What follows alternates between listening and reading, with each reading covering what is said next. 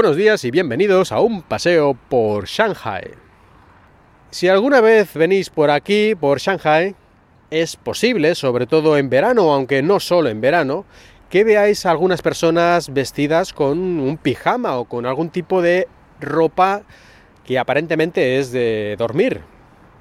Lo más probable es que no se haya escapado de un centro psiquiátrico ni siquiera que sea alguien que está en un hospital y ha bajado a, pasear un poco ahí delante de la puerta para airearse o algo así, sino es que en Shanghai hay una especie de, no sé si llamarlo costumbre o moda o tradición, no sabría cómo definirlo exactamente, pero es relativamente normal salir a la calle, cerca de tu casa, no digamos en tu barrio, pues vestido con una ropa que aparentemente es eso, un pijama. Es una manera como de ir por ahí relajado, ¿no? Aunque en realidad muchos de estos pijamas son como pijamas, sí, pero pijamas para salir a la calle. Es decir, tienen un diseño, una forma, un aspecto de pijama, pero por ejemplo, si quieres salir en invierno, por dentro van acolchados y bien gorditos para que no tengas frío. Así que en realidad pijama, pijama no es, pero lo parece. No sé de dónde viene esta costumbre, yo creo que es algo más o menos típico eh, aquí en Shanghai, no en otras ciudades no me suena a mí, aunque es posible que sí, pero yo por lo menos yo solo lo conozco esto de haberlo visto por aquí por Shanghai.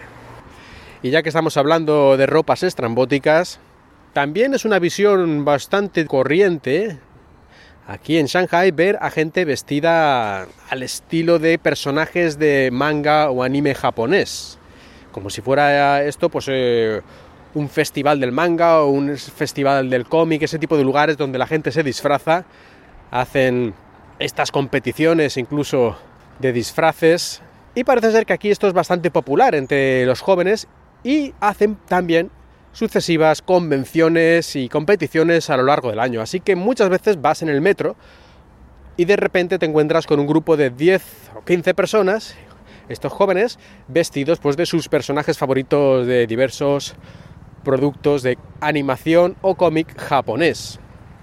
Y llama la atención especialmente porque teóricamente los chinos deberían odiar a los japoneses por lo que ocurrió durante la Segunda Guerra Mundial y todo esto, los masacres, los ataques, cuando Japón intentó invadir China, bueno, intentó y consiguió gran parte del país. Eh, hablaba en un episodio anterior de cuando yo estaba en Harbin, en el norte de China, bueno, pues toda esa parte del país fue completamente conquistada y controlada por los japoneses. Lo llamaron, creo recordar, Manchukuo. Era como una especie de provincia protectorado de Japón. Y también, creo que fue en Harbin, tenía su sede, su base de operaciones, la unidad 731 famosa unidad militar de, los japoneses que se dedicaba a la investigación y la guerra bacteriológica. Una especie de, doctor Mengele japonés que estaba allí, no recuerdo ahora su nombre, y hacían unos experimentos de estos que te ponen los pelos de punta con humanos, con prisioneros y prisioneras, sobre todo chinas. Pero volviendo a lo que estaba diciendo antes, bueno, por todas estas cosas se supone que hay un sentimiento antijaponés así en China, y hay muchas telenovelas que son sobre esta guerra, la guerra sino-japonesa, en la que obviamente los japoneses no solo son malos, sino son absolutamente despreciables.